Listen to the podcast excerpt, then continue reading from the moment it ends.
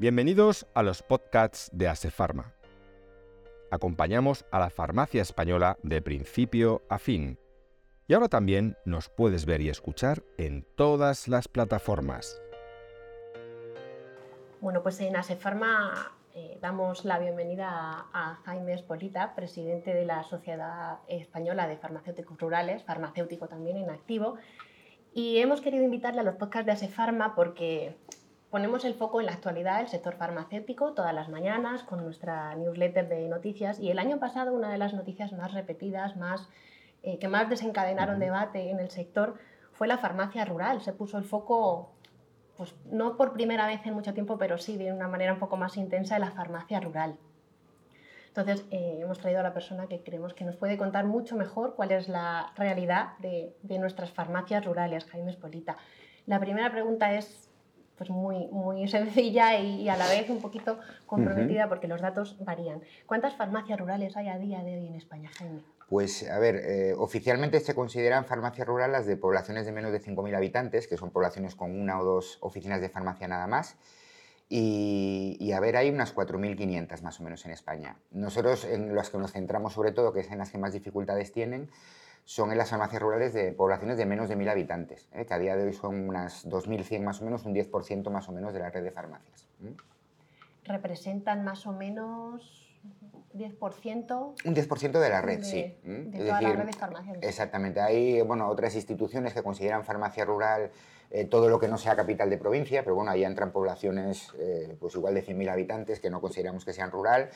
Eh, hay otras instituciones que consideran que es rural todo lo que sean poblaciones de menos de 20.000 habitantes, que son digamos las que se encargan de ellas las diputaciones provinciales. Pero desde CEFAR tenemos claro que es, bueno, que según la Ley de Desarrollo Rural, la Ley de Desarrollo Rural digamos que da una definición que es la población rural de pequeño tamaño, que dice que son poblaciones de menos de 5.000 habitantes y cuya economía dependa mm, sobre todo de agricultura y ganadería. Entonces, es el parámetro, digamos, que hemos cogido en CEFAR. En la cabeza todos tenemos una idea de lo que es una farmacia rural, pues entre montañas y tal, pero digamos que es lo que más se ajusta y de esas vienen a ser un 10% más o menos del total de farmacias. Y que como bien dices, tenemos ahí en la mente que todas las poblaciones en España tienen una farmacia, pero no es así. Hay algunas poblaciones que son tan chiquititas que lo que tienen es un botiquín. Correcto. ¿Los botiquines también los representáis? Sí, los botiquines, vamos, eh, los botiquines lo que es es un, es un establecimiento de carácter excepcional que, bueno, que autoriza la administración cuando en esa población digamos que no hay un volumen de habitantes como para mantener una farmacia. Y esos botiquines los asignan siempre a una farmacia que está en funcionamiento. Entonces, eh, si ese botiquín está asociado a una farmacia eh, que es rural, pues eh, vamos, los socios de ese FAL tienen los mismos derechos, sea para el botiquín o sea para la farmacia. Sobre los botiquines sí quería hacer un inciso. es una figura importante dentro de lo que es la prestación farmacéutica en aquellas poblaciones que no se, que no se puede establecer una farmacia pero no es una solución al medio rural. Lo digo porque hay teorías de determinadas instituciones de no, no, lo que hay que hacer con la farmacia rural es que cierren, porque económicamente son poco rentables, y que se conviertan todas en botiquines. Hombre, no da el mismo servicio un botiquín que abre pues, X horas a la semana que una farmacia que está permanentemente allí mañana y tarde. ¿Qué servicio da un botiquín? Un botiquín en realidad lo que el, único servicio que da, porque ni tiene servicios de guardia ni nada, es, eh, digamos, garantizar el acceso al medicamento a poblaciones, digamos, que no tienen la capacidad de tener una farmacia. Entonces, una farmacia, digamos como tal, una, farmacia comunitaria, pues tiene horarios de mañana a tarde, suele tener servicios de guardia hasta de lunes a sábado, y un botiquín pues suele ser en poblaciones de 50, de 100 habitantes, y lo que se hace es ir pues una serie de horas a la semana, ¿eh? para que no tengan que desplazarse ellos hasta la farmacia. Entonces, si ahí un botiquín, pues abre, por ejemplo, dos días a la semana, dos horas, y digamos que la población se habitúa a que en esas horas eh, que está abierto el botiquín tiene acceso al medicamento sin desplazarse pero no da el mismo servicio que una farmacia. ¿eh? Digamos que es algo accesorio excepcional para aquellos casos en los que es imposible que exista una... para cubrir. Exactamente, para, digamos, dar el servicio mínimo que es el del acceso al medicamento. ¿eh? eres presidente de la CEFAR, pero también eres farmacéutico en activo y además farmacéutico rural, hasta ahora en Cabrillanes, León. Correcto. ¿Cómo es tu día a día como farmacéutico rural? Pues, pues te diría que, mi día a día es eh, farmacia, farmacia y farmacia. Yo, vamos a ver, yo estoy en una población como muchos de mis compañeros, muy alejada de grandes núcleos de población.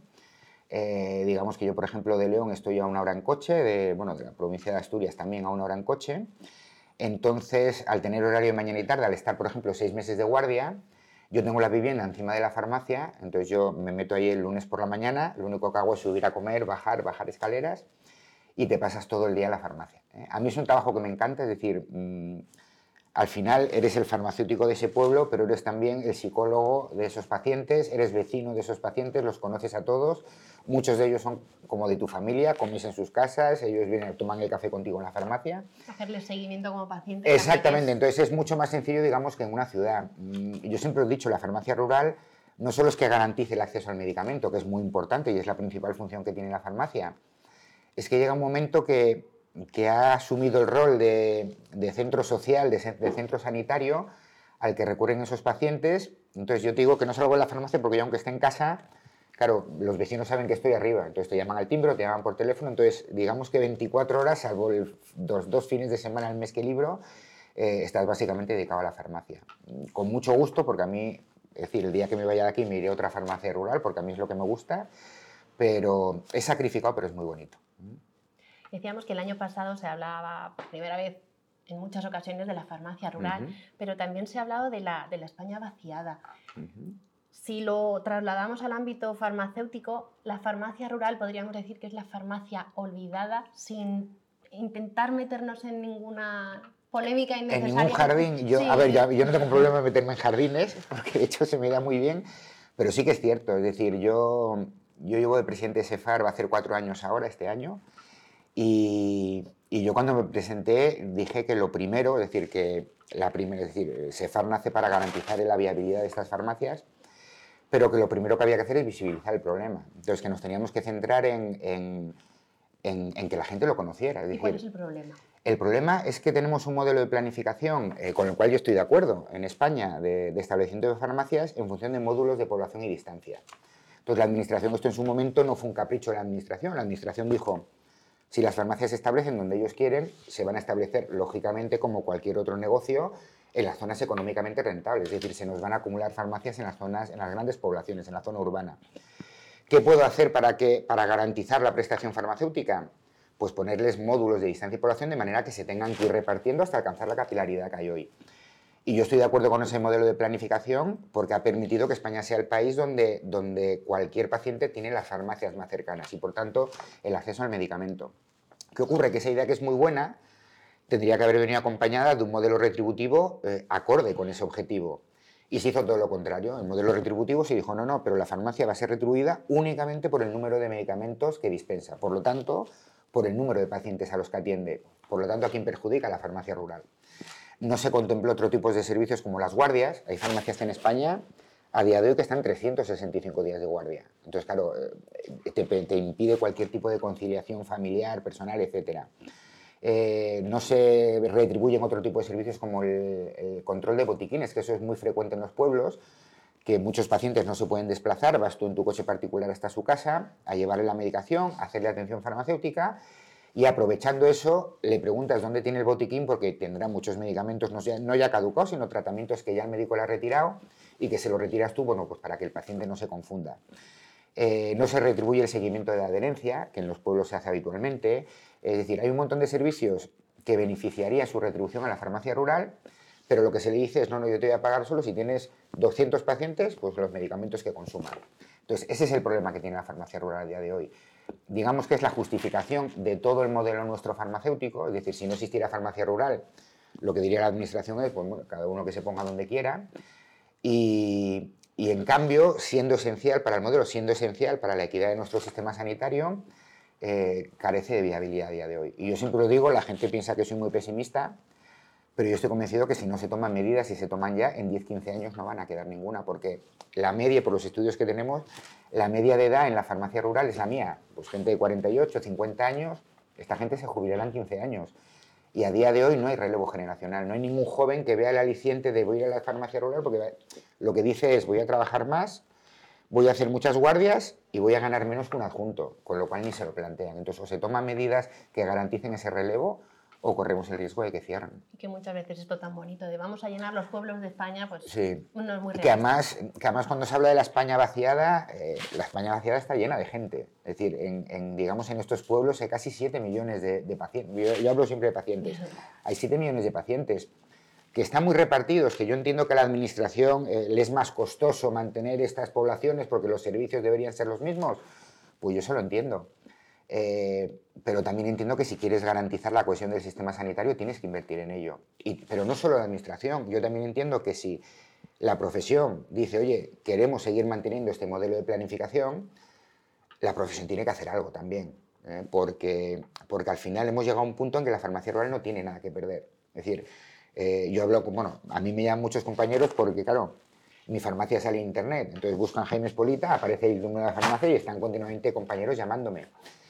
Y noto en los últimos años que lo que te vienen a decir es, mira, yo aquí gano, gano cuando gano. Hay farmacias que tienen que cerrar porque ya llegan a ser deficitarias. Yo gano lo justo para vivir, yo no me puedo mover de aquí por nuestro sistema de planificación, mi farmacia a día de hoy no vale nada porque nadie la quiere y se empiezan a plantear que igual este modelo de planificación no les interesa. Y ya te empiezan a hablar de, oye, pues EFAR debería plantearse ir a Europa. Yo, yo soy enemigo de eso porque yo considero que el modelo que tenemos en España es un lujo pero hay que empezar a moverse para mantenerlo. Porque es muy fácil hablar. Yo, estoy, yo siempre lo digo, yo estoy cansado de palmaditas en la espalda, ya no quiero más palmaditas en la espalda, ya no me quiero que me digan más veces que, qué gran trabajo hacemos, que qué esenciales somos. Yo quiero que se empiece a pagar el trabajo de la farmacia rural. Y dentro de esas acciones de movilización y de visibilización de la farmacia rural, entraría el programa de la farmacia comunitaria rural que habéis cerrado recientemente con el Consejo. Cuéntanos. Nosotros no. Es decir, el, programa, nosotros sí que es verdad que, que, llevamos muchos años siendo muy pesados, no solo con el Consejo, con los colegios, con, con las distintas administraciones, con los medios de comunicación. Eh, sobre el problema de la farmacia rural. Mm, nos enteramos a través de uno de los ministerios que estaba implicado eh, pues que se iba a firmar un programa, un programa piloto entre el Consejo General de, de Farmacéuticos de España y tres del Ministerio, el de Reto Demográfico, el de Sanidad y el de Servicios Sociales. Mm, a nosotros nadie nos había consultado nada, nosotros nos enteramos que iba a haber ese programa y no nos, no nos preocupa, entre comillas, nos gustaría que nos preguntaran porque al final los que conocemos la farmacia rural a fondo somos nosotros. Pero bueno, si es un programa que iba a ser bueno para la farmacia rural, nosotros lo íbamos a apoyar de igual forma. Bienvenido a ser. Exactamente. ¿Qué ocurre? Que luego te pones a leer el programa y, y lo que es la letra Mm, está muy bien. Es decir, eh, porque nosotros en CEFAR siempre hemos defendido que no queremos ni subvenciones ni ayudas. Nosotros pensamos que un, centro sanitario como una farmacia no debe depender de, subvenciones. Sí debe depender de que se le paguen por su trabajo. Y hay una serie de servicios que son servicios profesionales farmacéuticos que deberían ser remunerados. Y la letra, digamos, de ese programa va en ese camino. Es decir, eh, pues vamos a hacer servicios protocolarizados y tal, y que a la larga se, suben, se retribuyan. ¿Qué es lo que falla? La música que no, lleva, no va acompañado de una retribución, no va acompañado de ningún tipo de presupuesto. Claro, eso mm, hace 15 años, cuando empieza el problema de la farmacia rural, me hubiera parecido un buen programa. Oye, vamos a empezar por aquí, vamos a protocolarizar, vamos a ver cómo sale y a partir de ahí lo vamos a retribuir. En el año 2023, cuando nos están cerrando 15 o 20 farmacias rurales al año, no nos podemos permitir empezar ahora un piloto que llevará años desarrollarlo. Es decir, ahora empezará una comunidad autónoma, veremos si sale bien, si intentará implantar en otras. Entonces, el programa, mm, la letra está bien, pero la música falla. Y nosotros vamos a seguir peleando eh, por garantizar el futuro de la farmacia rural desde ya. ¿Qué tipo de medidas crees que deberían ponerse ya en marcha para garantizar ese relevo generacional del que hablabas antes para la farmacia rural? Pues aquí hay, eh, hay dos soluciones. Una es eh, cambiar el modelo retributivo. Yo, yo ni siquiera pido que se cambie para todas. Yo entiendo que haya un 60, un 50, un 80% de las farmacias que digan, a mí me interesa el, sistema, el modelo retributivo actual. Pero oye, permite a las farmacias rurales en los conciertos que firmas con las administraciones, con en este caso con las comunidades autónomas, permite que tengan una retribución diferente. Es decir, que la administración diga, oye, igual te pago un poco menos de margen por el medicamento, pero te voy a pagar los servicios de guardia, la atención domiciliaria, etc. Eh, no se nos permite, porque se dice, no, porque eso rompería el modelo. Bueno, pues entonces, una de dos. Si no se cambia eso, y no queremos, porque nosotros no queremos recurrir a subvenciones, porque las subvenciones al final son parches. Es decir, a mí si mañana me dice un colegio o el consejo, oye, pues mira, hemos conseguido que de los fondos europeos de no sé qué, pues destinen 30 millones a la farmacia rural. Pues muy bien, pero dentro de cinco años va a seguir habiendo ese dinero. Tiene que ser algo estructural.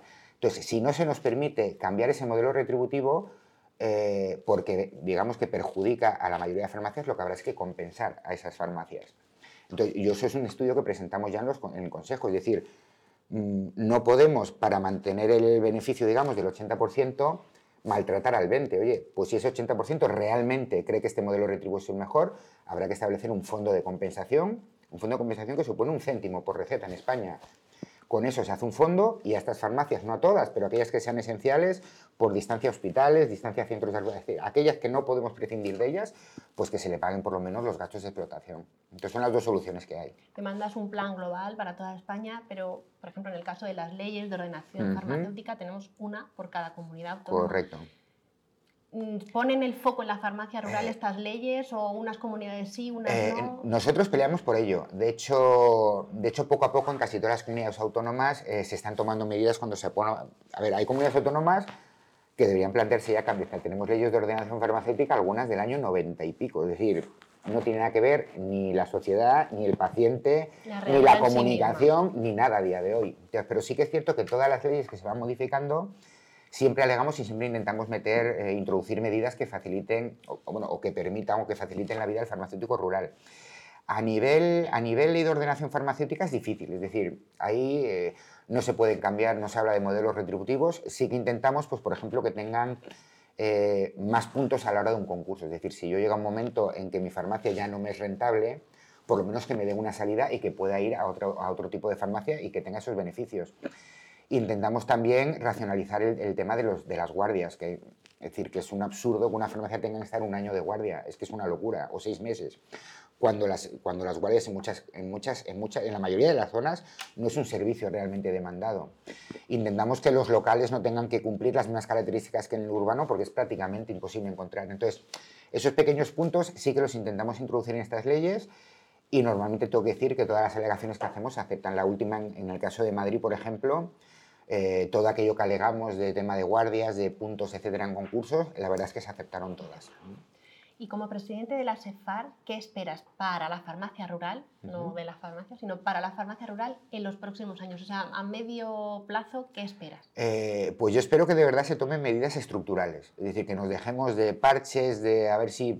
y se tomen medidas estructurales que garanticen su futuro. Es decir, eh, que todos aquellos servicios, no solo, no solo sanitarios, sino sociales que está realizando la farmacia rural, eh, nos sentemos en una mesa todos, es decir, la profesión, el consejo, los colegios, la administración, sea eh, autonómica o sea nacional, y la farmacia rural, y nos pongamos en serio a resolver el problema. Porque ya digo, todo lo que sean parches mm, no solo va a perjudicar a la farmacia rural, es que a la larga va a perjudicar a todo el modelo.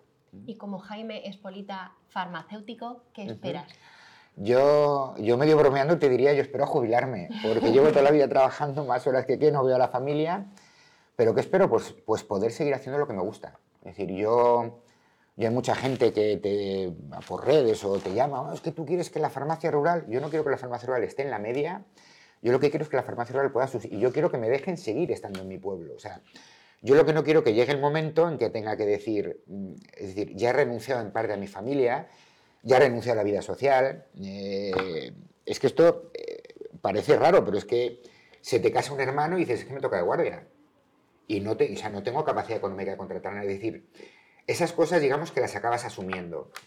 Pero claro, en el momento que digas, oye, es que ya no me es rentable estar aquí, es que ya estoy perdiendo dinero, claro, yo tendré que cerrar mi farmacia con todo el dolor del corazón, y no solo por mí, sino por mis pacientes que se van a quedar sin acceso al medicamento, entonces, digamos que como Jaime Espolita, lo único que pido es, oye, hasta que me jubile, que me quedan un porrón de años todavía, oye, permitirme que pueda seguir siendo farmacéutico rural. ¿Cómo sería tu día perfecto como farmacéutico rural, como Jaime Espolita? Mi día, pues eh, mi día sería seguir haciendo lo que hago, es decir, seguir atendiendo a la población, exactamente lo mismo.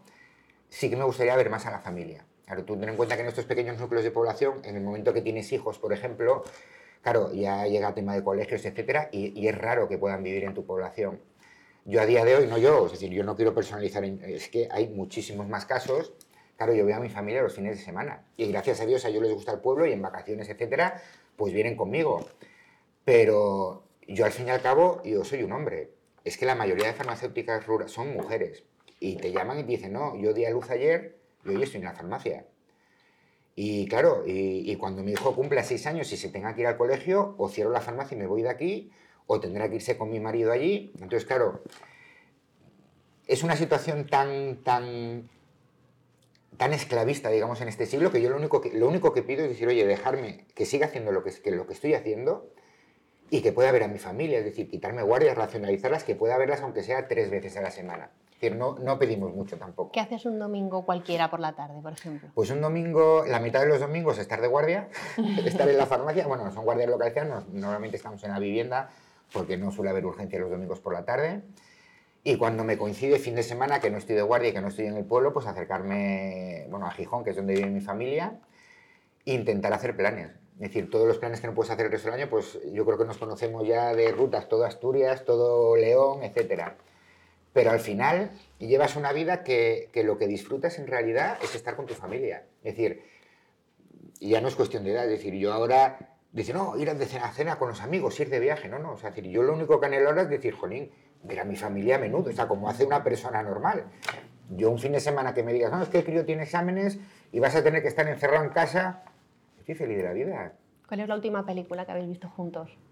la última película, es que nosotros somos más de series. Pues serie, nos vale también. Pues mira, la última serie que estamos viendo ahora, eh, pero más por el crío, es miércoles, que empezamos a verla esta semana. Yo tengo un problema y es que yo madrugo mucho, pero madrugo mucho porque ya de por sí, yo soy como mi padre, pues a las 6 y 7 de la mañana ya estás desvelado. Entonces, eh, vamos, los días que estoy en casa, pues normalmente llego, pues eso, cena al crío, se acuesta, cenamos mi mujer y yo, y ponemos, pues eso, la serie a las 10 y pico de la noche. Yo normalmente a mitad de capítulo me quedo dormido. Que mi mujer empieza con codazos y tal, pero bueno, ahora mismo la última serie, miércoles.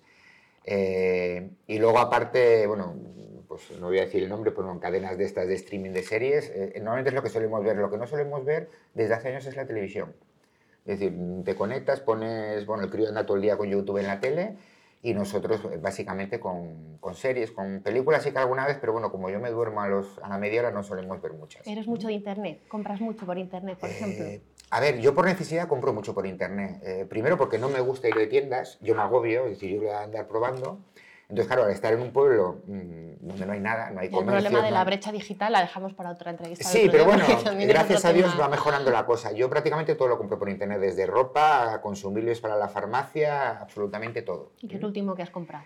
Pues mira, lo último que he comprado es, eh, no es para mí, la, auxiliar de mi farmacia, que no maneja muy bien el tema de, de internet, cada vez que tiene que comprar algo me dice, oye, a ver si me puedes comprar y tal. Y lo último que he comprado creo que son unos moldes para magdalenas y y hilo, hilo, un hilo muy raro de tejer, para una lana, sí, pero no es para bordar, es para hacer no sé qué, que luego, bueno, un hilo muy raro que ella me dice, oye, pues pídeme esto y yo, es lo último que he comprado. Bueno, Jaime, pues muchísimas gracias. Un placer haber hablado contigo y haber participado en este podcast Asefarma. Pues muchas gracias a vosotros. A ti. Venga, hasta luego.